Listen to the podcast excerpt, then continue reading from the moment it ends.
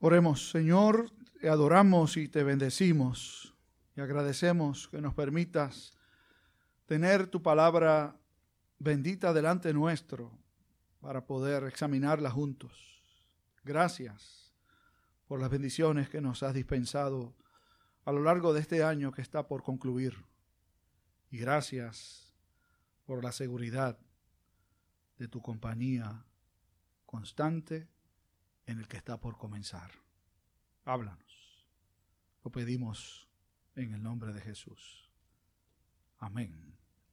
Amén. El domingo pasado, en el servicio de las 7 de la noche en la Torre Sánchez Erazo, le anunciamos a los que estaban allí presentes lo que había sucedido en el servicio de la mañana, inmediatamente concluido el mismo. Ustedes recordarán que se trajo en el informe a la congregación los pormenores relacionados con la adquisición de, la nueva propiedad.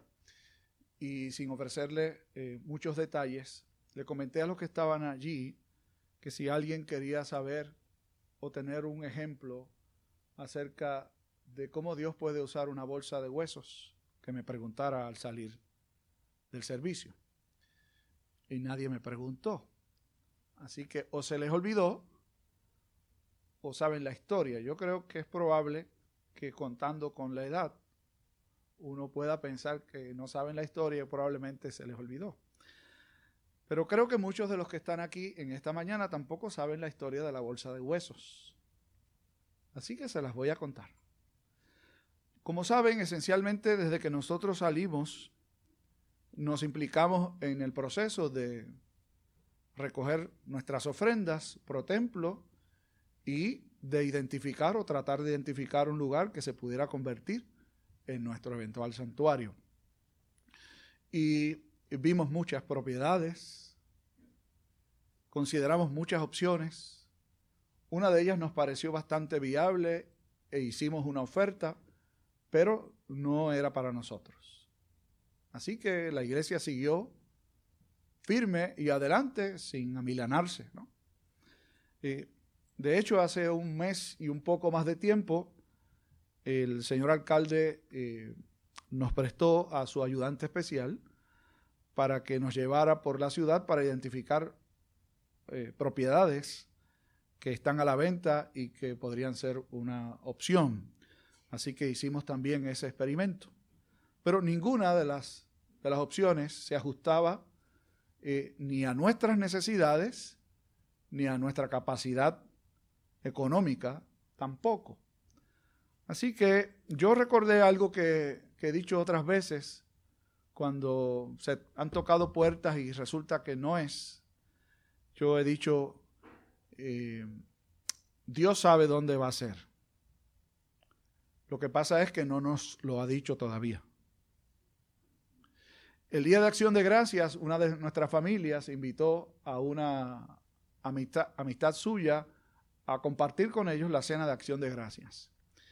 Y esta señora le dijo a Candy, voy a mencionar el nombre, estaban en la casa de Candy y de Jorge, le dijo, Candy, los huesos que sobren, échamelos por ahí, guárdamelos que me los voy a llevar, yo tengo unos perros en casa.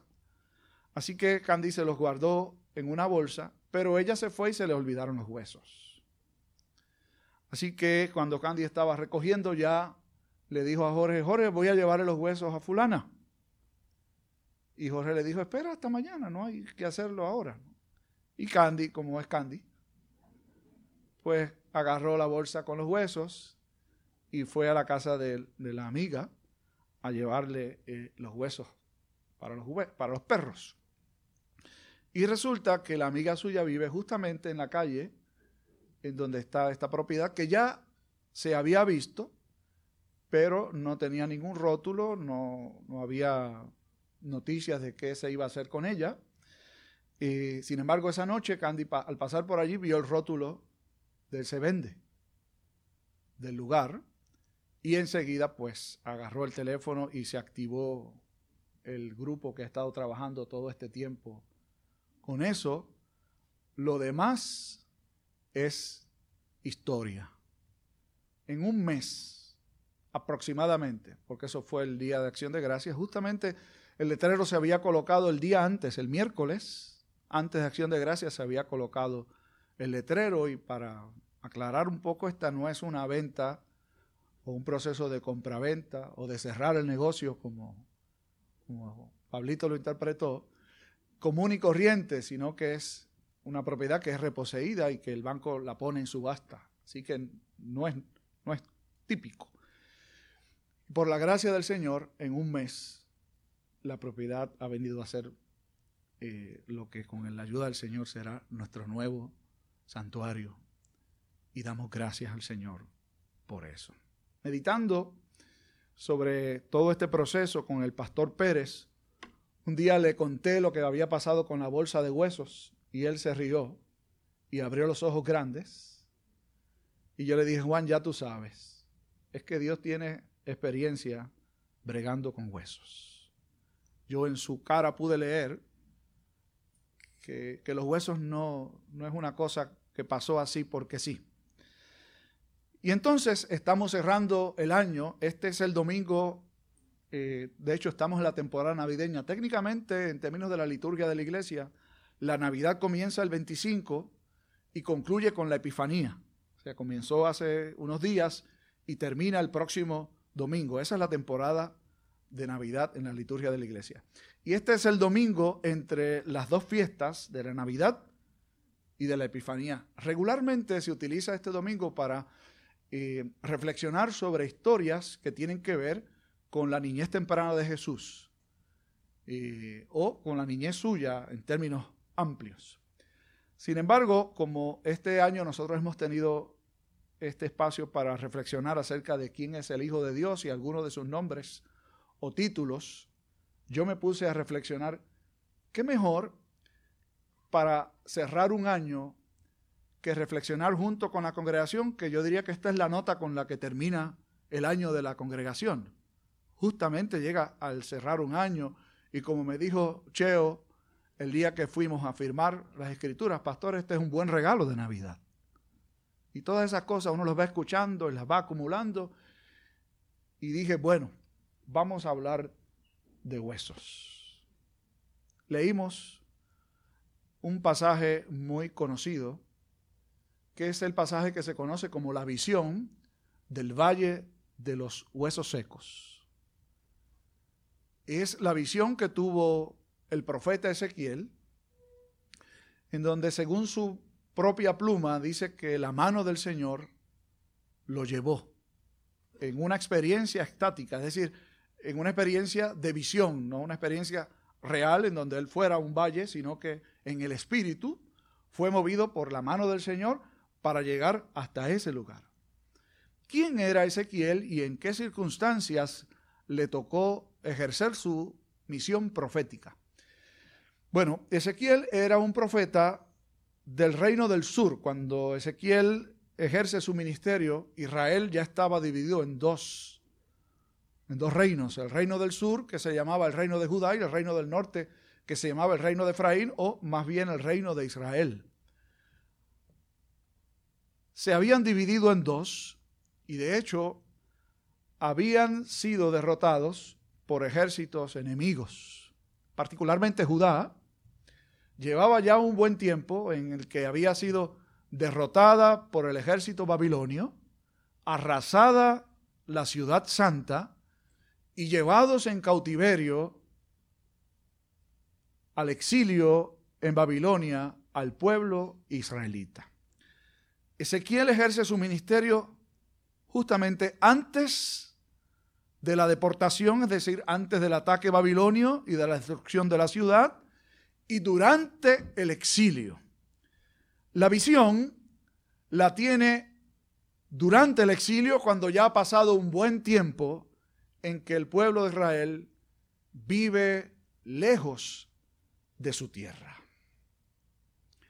En medio de esa experiencia, cuando Israel se concebía a sí mismo como un ejército derrotado, como un valle de huesos secos, en donde no existe posibilidad de vida alguna sino los recuerdos de un tiempo pasado.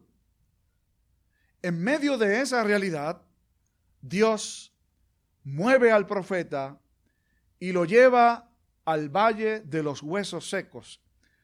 Dice Ezequiel que Dios lo puso allí y alrededor. Es decir, le dio la oportunidad de estar metido entre los huesos y de voltearlos todos, es decir, dar la vuelta alrededor de todos, de todos, perdón, de manera tal que pudo decir que era grande, grande cantidad.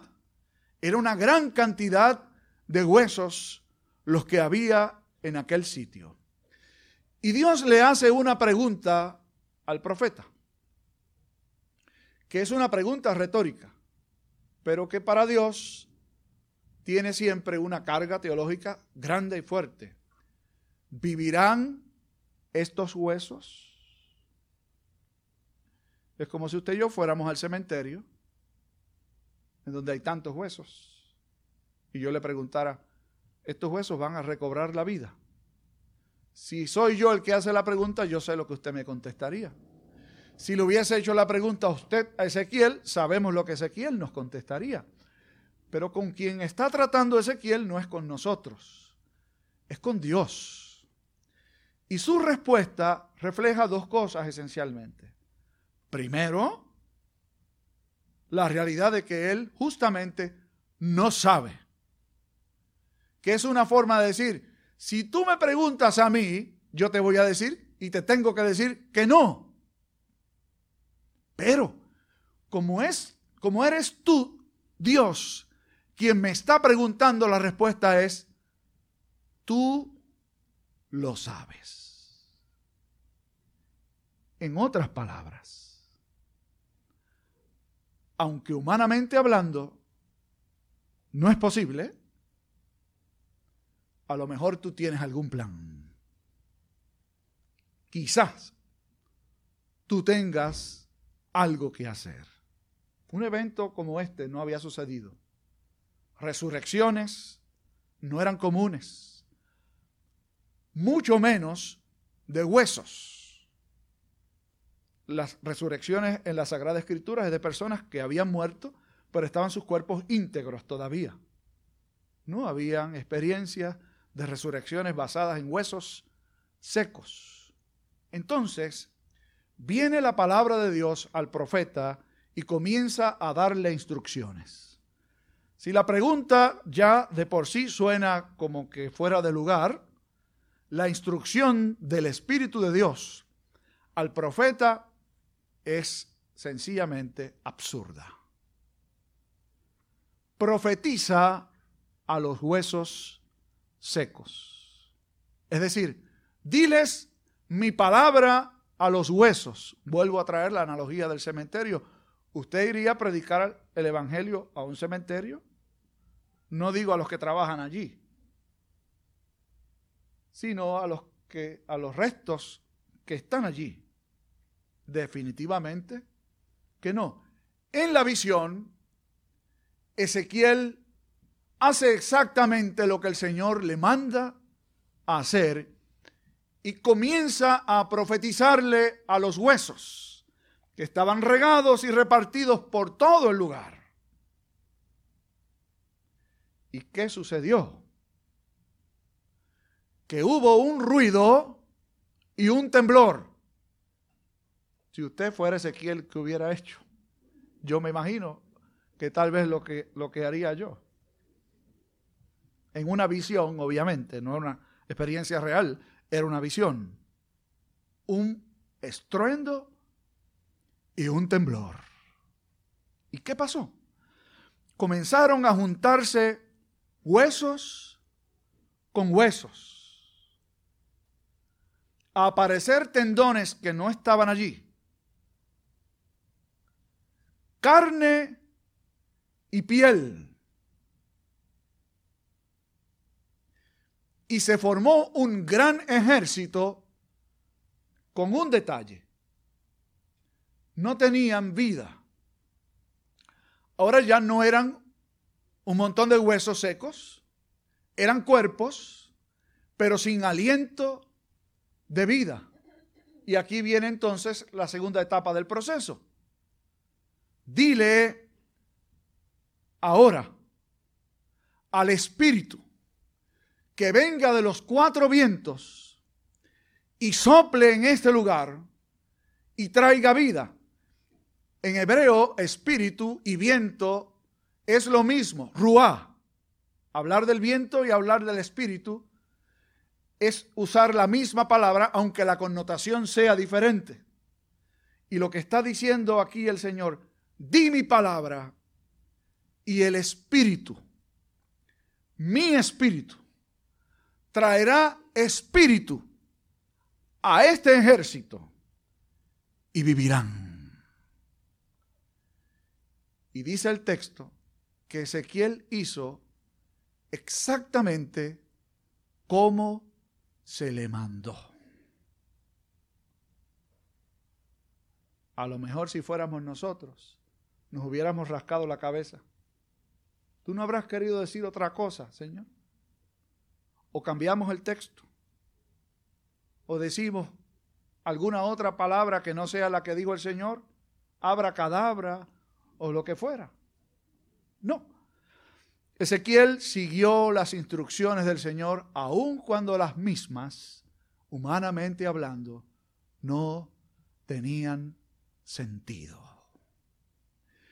Y hay una expresión que se repite tres veces en toda la historia.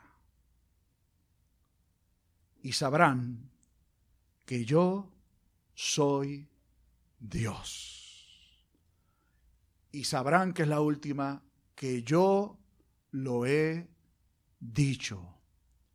Dice el Señor. Y luego Dios le hace el gran favor a Ezequiel de explicarle lo que luego Ezequiel escribe, qué significaba todo esto. ¿Por qué Dios lo llevó en esta visión al valle de huesos secos? ¿Y a qué se estaba refiriendo esta historia? Y allí está la explicación. Mi pueblo está muerto. Pero yo los voy a sacar de sus sepulcros y tendrán vida y serán un ejército grande. Hay una tendencia que, comenzó a tener fuerza en los años 60, de borrar todas las alusiones en los himnarios y en el lenguaje de la iglesia a ejércitos.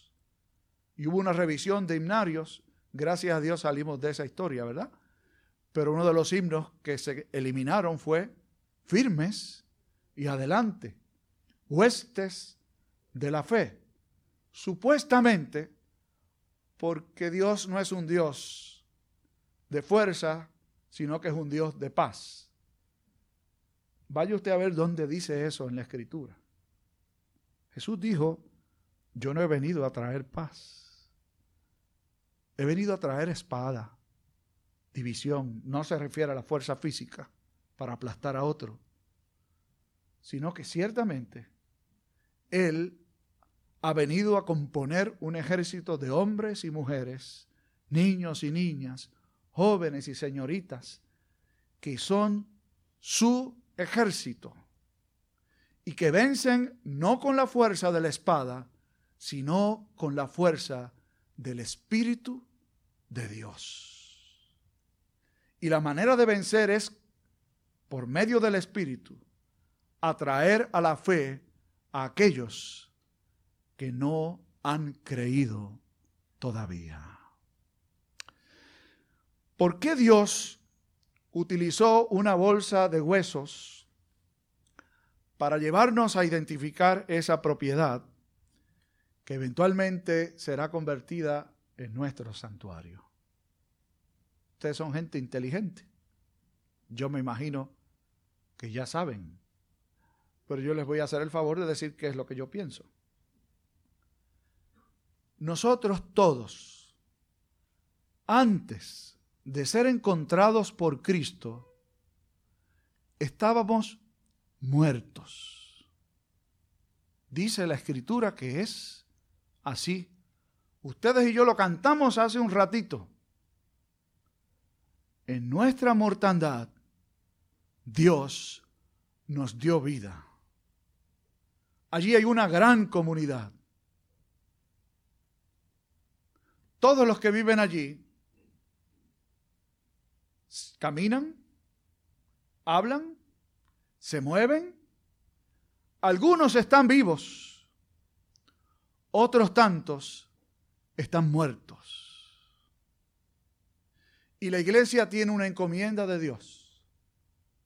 No es revivirlos, es predicarles la palabra de Dios. Quien revivirá a los muertos es el que los revivió a usted y a mí también. El Espíritu Santo de Dios que viene de los cuatro vientos, es decir, de todas las direcciones para levantar de huesos secos un ejército que honre y glorifique no el nombre de Westminster. Nosotros no somos la iglesia de Cristo. Nosotros somos una parte de la iglesia de Cristo. Y no vamos a llegar a ese lugar a exaltar el nombre de Westminster. Vamos a exaltar el nombre de Cristo el Señor. ¿Habrá algo imposible para Dios? Esa es otra pregunta retórica. Ana la respondió. Era vieja. No podía tener hijos, perdón, Elizabeth. No podía tener hijos. Y Dios en su gracia infinita le permitió concebir y tener al que sería el heraldo del Mesías. Y ella, iluminada por el Espíritu del Señor, dice estas palabras. No hay nada imposible para Dios. Si hacer que personas muertas vengan a la vida fuera un asunto de estrategia humana, no haría falta el Espíritu de Dios. Pero como no es un asunto de estrategia y de mercadeo, es un asunto de Dios. La iglesia tiene que descansar, no en el poder de sus fuerzas, sino en el poder de las fuerzas que vienen de Dios. ¿Qué nos corresponde hacer? Bueno, yo creo que lo primero que hay que hacer es dar gracias. Estamos cerrando un año con una nota de profundo regocijo, así que hay que dar gracias. Como decía hace un rato, en la oración. Y gracias al Señor que nos ha prestado este lugar. Y no seguí diciéndole a los muchachos todo lo que está aquí que han regalado, porque nos quedamos el resto del día. Provisión de Dios, ¿sabe? Cantamos hace un momento, nada me falta, pues todo provees. Grande Señor es tu fidelidad. Así que lo primero que hay que hacer es plantarse y decir, Señor, gracias porque tú has provisto. Segundo lugar, no es con espadas, no es con ejércitos humanos, es con el Espíritu Santo de Dios. Orar, ustedes estuvieron orando mucho tiempo por el templo, lo tienen allí. Sigan orando. Pero no oren solo por el templo y el proceso que hay que, que tenemos que inmiscuirnos ahora de ponerlo en condiciones. Esa no es la iglesia. Nos lo dijeron hace mucho tiempo. Una estructura no es la iglesia. La iglesia son ustedes, los creyentes.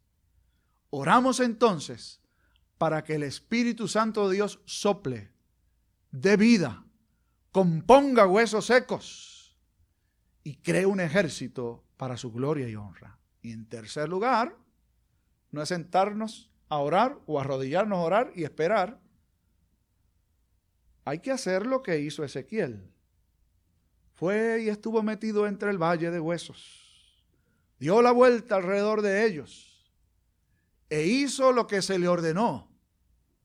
A huesos secos les habló la bendita palabra de Dios. Hasta ahí podemos, ¿saben? Usted no puede forzar a nadie, ni cambiarlo, ni convertirlo. Es más, si usted trata de hacerlo, lo daña. Déjeselo al Señor. Descanse en su poder. Dios sigue siendo el mismo, como lo fue ayer. Lo es hoy y lo será por siempre. Nuestra esperanza y protección y nuestro eterno hogar es Dios. A Él sea la gloria y la honra por siempre. Oramos. Somos tuyos, Señor, te pertenecemos, porque nos formaste y porque nos volviste a crear. Cuando nos diste vida por medio de tu Santo Espíritu, regenerándonos, convirtiéndonos a la fe. Somos tuyos. Tú nos compraste. Por lo tanto, debemos vivir no para nosotros, no para una institución. Debemos vivir para ti. Ayúdanos a mantener firme nuestra esperanza, firme nuestro compromiso contigo, recordando que tú has provisto, nada nos ha faltado. Debemos hacer lo que nos toca, nada nos faltará. Por Cristo el Señor lo pedimos. Amén y amén.